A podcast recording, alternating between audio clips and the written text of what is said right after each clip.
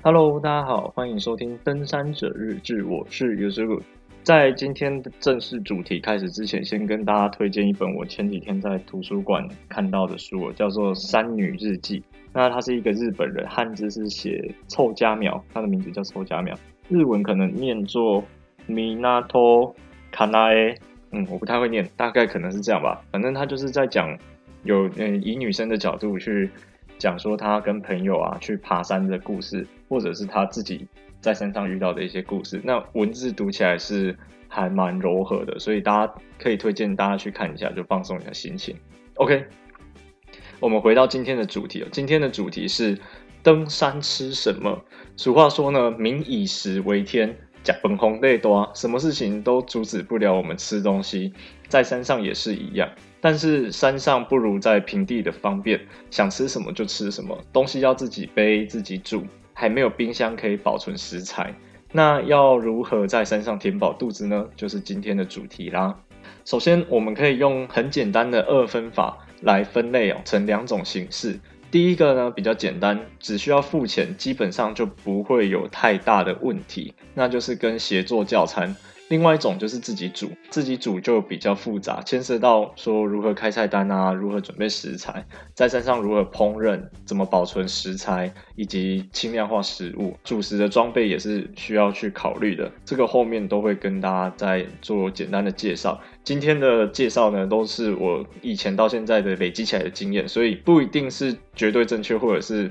诶，应该说这这种事情就是没有绝对的对或绝对的错，就单纯是我个人经验的分享，提供给大家做一个参考，这样也可以根据我的经验去调整成你自己适合的样子。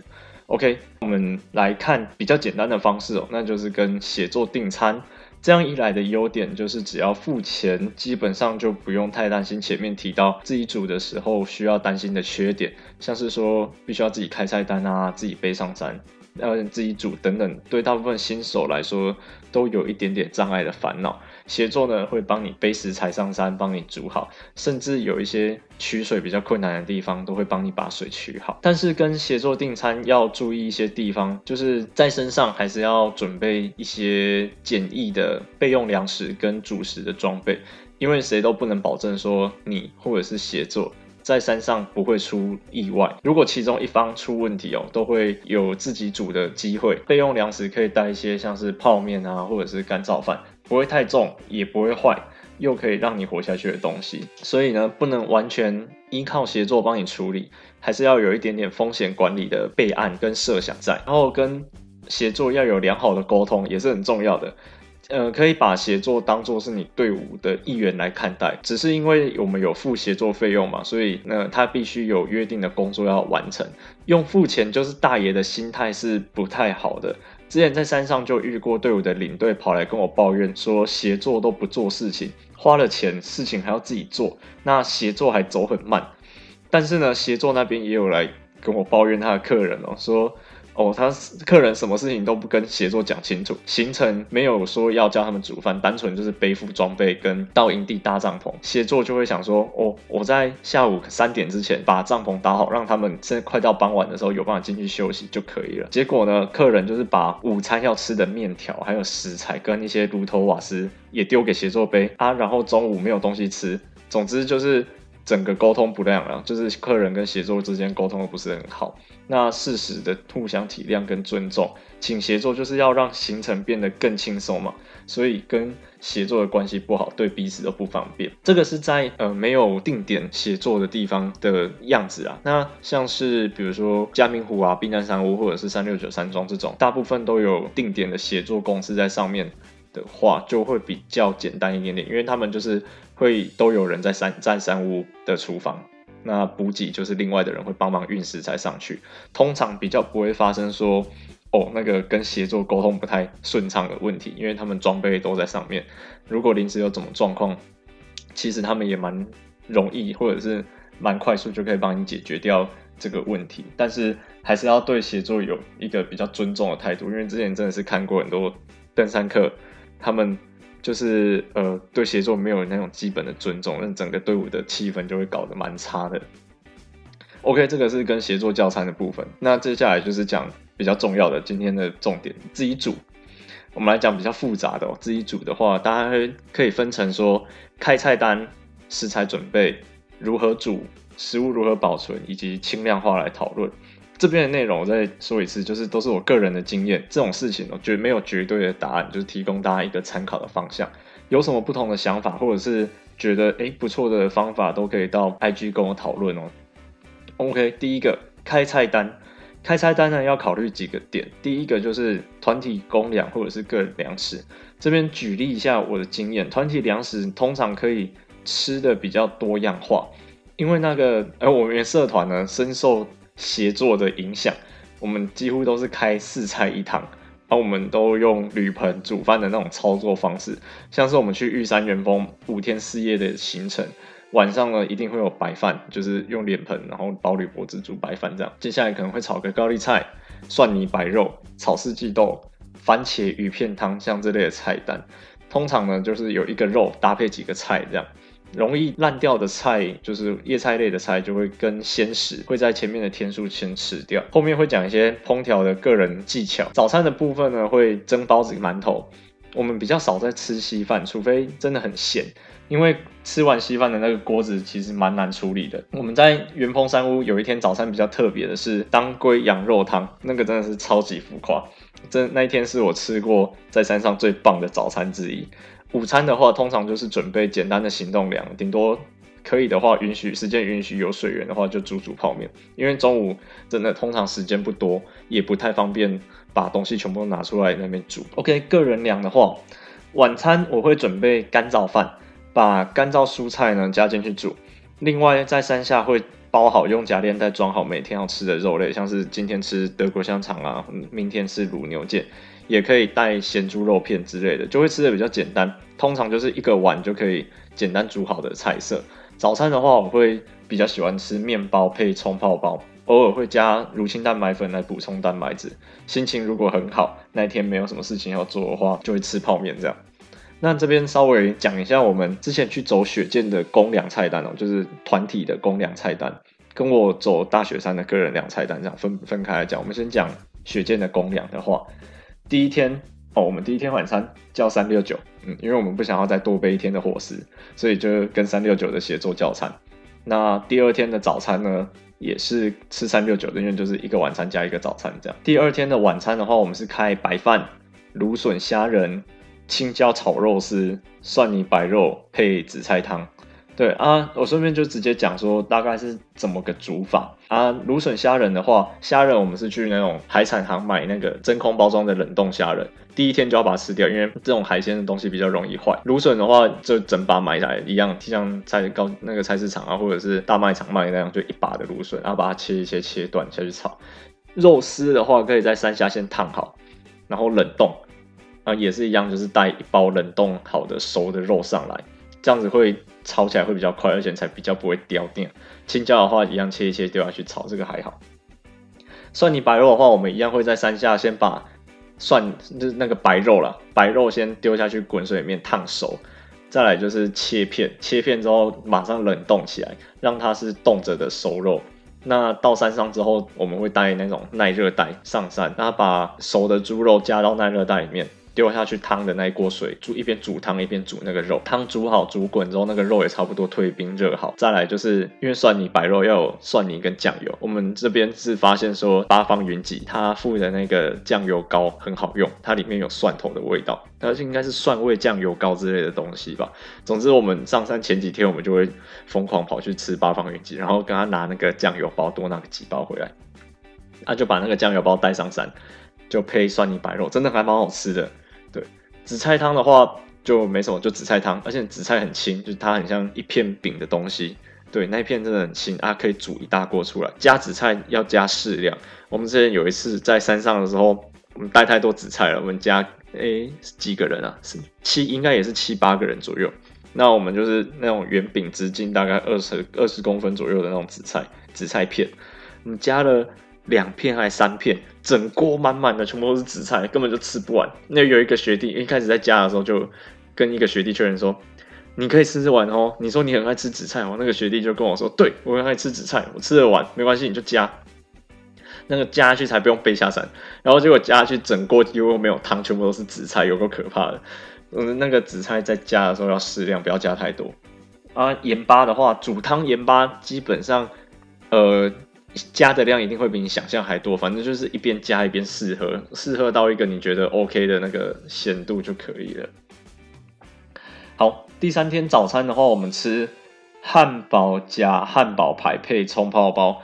那这个是完全失败的一个早餐。怎么说？那个汉堡排，我们没有料到它竟然坏的这么快。我们以为这种。化工加没有，不是那种加工食品，它比较没有那么容易会坏掉。结果呢，煎起来之后发现那个汉堡排，汉堡排就是有点酸酸的，然后也煎很难煎熟，因为我们可能锅不够热，或者是油下的不够多。总之整个掉掉，然后把锅子搞得乱七八糟的。汉堡面包比较简单处理，就是用蒸的，我们会用大铝盆。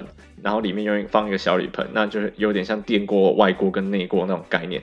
那在大铝盆下面加水之后，再用另外一个大铝盆当盖子，那下面用蒸的这样子把汉堡面包蒸熟。那我们那天早餐就吃汉堡面包，那个汉堡排就悲剧，反正就是收一收把它包起来带下山这样，这太可怕了。那个汉堡排不对劲，那汉堡面包可以夹其他的东西看看，比如说夹什么培根啊、火腿这种都比较保守，然后比较安全的东西比较 OK，还是可以吃的，蛮好吃的。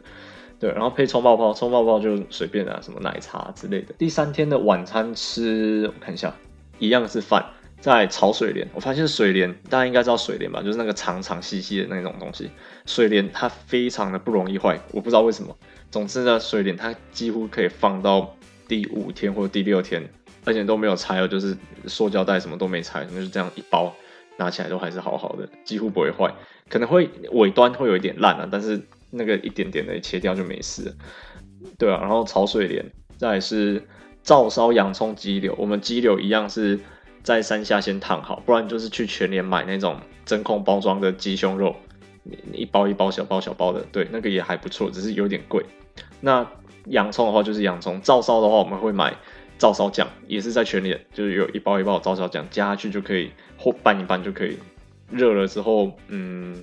就很像现煮的，对，还蛮好吃的。再炒四季豆，嗯，这没什么，就炒四季豆，然后一样紫菜汤。再来第四天的早餐，我们吃肉包、奶黄包配葱泡包，一样就是用那种大铝盆配小铝盆，再盖一个大铝盆当盖子的这种蒸法去蒸包子。那如果你没有像我们这样子会带铝盆出门的话，就我有发现，就是呃，可以用那种小杯子，就是很小很小的钢杯，那放在你的碗里面啊，一样就是变成一个比较小一点点的蒸笼，可以一样可以蒸东西。我之前有发现说，呃，某几家的包子，它的口径刚刚好跟我的碗一样大，所以呢，包子就这样稍微卡在我的碗上面，把盖子盖起来，就连内锅都不用放，就可以直接蒸，就蛮。蛮好玩的，大家可以去尝试看看。这总之就是说，在山上蒸东西其实不是很难呐。OK，那早餐的话就这样。晚餐的话呢是饭，然后高丽菜一样炒水莲，再来就是蘑菇酱鸡胸肉炒青椒，那种谜一样的菜。蘑菇酱就是跟前面那个照烧酱一样，在全联买那种现成的调理包。鸡胸肉的话，这个就确定是买全联真空包装已经熟的鸡胸肉。青椒就是青椒，再来是刺瓜贡丸汤哦。刺瓜也是很厉害的东西，它虽然很重，但是它很好吃。我个人觉得它非常非常好吃。我在山上最爱喝的就是刺瓜贡丸汤。那贡丸就是贡丸，这没什么，它也不太容易坏的东西。总之呢，就是这样煮起来之后，哦，那一天喝到刺瓜贡丸汤就整个满足了。好，再来隔天的早餐，我们吃葱油饼配葱泡包。葱油饼的话，因为现在出很多那种像 Primus 啊，或者是 MSR。它有出那种不粘锅涂层的不粘锅。那如果你没有那种东西的话，呃，可以带那种普通的锅子。那我的经验呢是，就是在锅子里面要加适量的油，让锅子整个都沾到，但是不用太多。然后小火，因为一开始先用小火慢慢加热，葱油饼就下去煎熟之后，慢慢让它葱油饼表面变成金黄色，然后有点一点点焦焦的那种感觉的时候，它基本上就不太会粘黏。然后再把它翻到另外一面。然后煎不用太久，基本上就可以把它弄熟。然后后面火可以稍微开大一点，只是一开始的火不能太大。我不确定这样是不是对的。总之，我用一般的铝锅这样煎是没有粘在上面的。然后哦，义美的会粘，不知道为什么。家乐福牌的就不会粘，可能家乐福牌的做工没有，我不要不要乱讲，反正就是家乐福牌的没有不会粘，但是易美的就会粘过。对，大家可以自己去试试看，也有可能是我煮菜的问题啊。嗯，OK，葱油饼，再来呢。晚餐的话，一样饭，再来是高丽菜炒鸡胸肉。我们跑去买普丰的，普丰出了很多熟食，冷冻的那种熟食，我们就买了鸡肉丸子。对，然后高丽菜炒那个鸡肉丸，嗯，那时候吃没有很好吃，但是也还不错，就是有吃到肉，而且重点是那个不太会坏啊，热一下就可以吃了。总之，整个速度是还蛮快的。然后荷兰豆炒蘑菇，这个就蛮好吃的。味噌汤味噌有点重，但是煮出来味噌汤真的很好喝。那可以加柴鱼片进去，或者是加一些比较干干料的东西进去弄一弄，就不会太重。比如不一定要带豆腐，豆腐实在是有点水汤汤水水的东西，不是很好带。OK，在隔天我们又吃蒸馒头跟芝麻包配葱泡包。我们早餐大部分都是吃这种啦，就是蒸馒头啊，或者是。呃，煎一些比较简单的东西来吃，不会搞得太复杂。因为大部分吃完早餐之后就要收东西，那就要继续走。如果你你弄得太麻烦的话，就变成是要更早起来吃早餐，这样子。呃，我觉得我是比较喜欢睡觉了，所以我的早餐就不会搞得很麻烦。OK，在晚餐的话吃饭，在菜单上面写青椒炒鸡肉丸哦，但是我记得那一天不知道发生了什么事情，变成是四季豆。炒鸡肉丸的样子，那个鸡肉丸呢，我们先丢下去热，最后再丢鸡胸肉，弄一弄之后拌一拌，整锅弄好之后，超级像咸酥鸡的。我会在 IG 放我的照片，那一锅真的是，哦，远远看觉得哇，怎么有一锅咸酥鸡在这里？看起来心情很好，但是吃起来就是哦，就就那样，就是肉就是丸子。对，再还有炒龙须菜，龙须菜的话，我们那天炒其实有点太晚了，应该要跟前几天的一些豆类啊，或者是比较不容易坏的，像。呃，什么炒洋葱啊那种东西对调一下，就是那种也龙须菜也是比较属于容易坏，然后也要早点吃的菜。然后我们晚晚餐的汤是贡丸汤，这样 OK。再隔一天的早餐，我们吃泡面，不知道吃什么，只要吃泡面。然后晚餐的话就是饭炒高丽菜，三杯鸡，三杯鸡真的很好吃。一样是买那个全脸的调理包，配熟的冷藏的鸡胸肉啊，真空包装那一种。再来就配紫菜汤，就比较轻。OK。再来隔一天早上，我们还是吃泡面，因为这一天比较像是就那种预备天，所以就呃简单吃，随便开。然后饭的话一样是饭，那晚餐的话是高丽菜，然后四季豆。汤的话是配金针香菇汤，就是那种金针花，不是金针菇哦，金针花。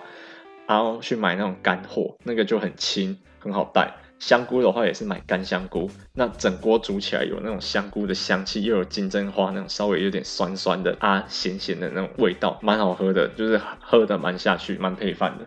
OK，这就是大概这几天的团体公粮的开发哦。那如果是改成是个人粮的话，我大部分啊早餐的话几乎都是吃面包，就是去 Seven，你像五天就买五个面包，几天就买几个面包。我不太喜欢买一条吐司或者是去面包店买，因为。那个面包店的通常比较难保存，seven 的它就是放在密封的袋子里面，比较不容易坏。嗯，你早上就吃面包配，我喜欢泡巧克力粉，就冲泡包，它里面有时候会加高蛋白粉来补充一些蛋白质。这样晚餐的话呢就很简单，前面像前面讲的那样，一个干燥饭，那我会在干燥饭里面加干燥的蔬菜。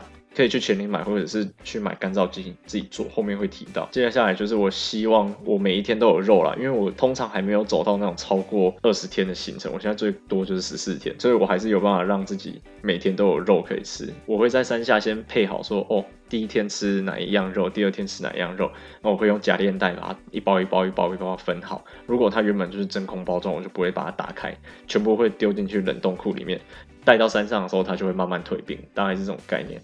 嗯，所以我每天都还是会有一份肉可以吃，把所有的东西全部都丢到干燥饭那锅里面一起让它滚，让它煮热一下，就就很好吃了。哦，像还有炒咸猪肉啊，这个其实应该是蛮常见的，只是我们有好一阵子没开炒咸猪肉。我们有有一个同学他不太喜欢吃猪肉，所以就很少再开那道菜。炒咸猪肉的话，就真的是蛮方便的，比如去全联啊，或者是家乐福都有在卖那种客家咸猪肉，或者是腌的咸猪肉。一整条那个就很难坏，真的是很难坏。它真空包装好了，然后到山上再把它拆开。你今天要吃多少，你就切多少下来，然后把它切片。切片之后呢，就呃把它丢下去，稍微翻炒一下，热一下就可以吃了。那里面可以加，比如说什么呃葱葱段啊，或者是比如用我们之前有用过什么，我们加黑胡椒酱，莫名其妙的很好吃。对，像这种朝鲜猪肉，还有一个比较神奇的哦，就是我们的一个学弟发现的，他去海产行买鱼卵。大家应该知道鱼卵吧，就是低配版的乌鱼子，应该是这样形容，就是吃起来口感很像，但是它没有像乌鱼子那么贵，它就是一整条，然后白色的，很像香，很像那种糯米肠的感觉，但是它就是一整条白色的鱼卵，不知道从什么鱼取下来的它的卵，我们就是可能七个人或八个人，我们就带个四条，一个人吃半条，那也不是说到太贵，那个东西吃起来满足感，满足感真的很高。它的做法哦，它的煮法就是稍微热锅，然后一点油下去呢，它就是煎煎煎煎煎煎煎，煎到表面有点焦脆焦脆，然后金黄色，不用到黑啦，就是金黄色的时候，差不多就可以吃了。嗯，然后吃的时候吃之前呢，我们会把它切片，就是切像乌鱼子那样一片一片一片一片一片的，那个真的超级好吃的。对，但是每个人就只能吃半条，其实量也不是很多，我们就是当一个享受奢侈品，吃那个真的很开心。我们比较简单的，比如说像煎德式香肠啊，或者是煎嘟嘟好香肠这种，就比较简单啊，也是一样算是肉类的一种，然后又不容易坏。煎嘟嘟好香肠的话，我们有一个。我有一个小方法了，小诀窍，就是我一开始会加一点水，一点点水，稍微腌过，腌到那个香肠的三分之二就好。把水煮滚之后，香肠下，哎，香肠下去，对，那把锅盖盖起来，稍微把那个香肠用煮的煮熟。煮熟之后呢，看是要把那个煮香肠水倒到汤里面，让汤也会有那个咸咸的味道，或者是把水煮干，再加一点油，然后稍微把香肠炒到一样，就是表面有点上色，让它看起来。脆焦焦焦脆脆的比较好吃的样子，那样就很好吃，而且保证香肠一定有熟，不会说煎完了，结果发现，呃，香肠里面其实是没熟，只有表面熟而已。这这可以避免这样子的状况。还有其他的甜点，我们有时候会开甜点，像是我们会带果冻粉，然后找一个比较不会用到的锅子，那就先加水啊，把果冻粉加进去，大概呃，比如说下午到营地。我吃饱饭，基本上那个果冻就解冻了，就可以吃了。因为山上够冷嘛，那个果冻解冻其实是蛮快的。果冻在山上吃真的很很开心，很舒服，很爽，就是有甜甜，然后果就是这样果冻的东西可以吃，或者是珍珠奶茶。我在山上喝过珍珠奶茶，但是不是去全联买那种干粉圆，一粒一粒干干的，还是淡咖啡色那种粉圆上山煮那个。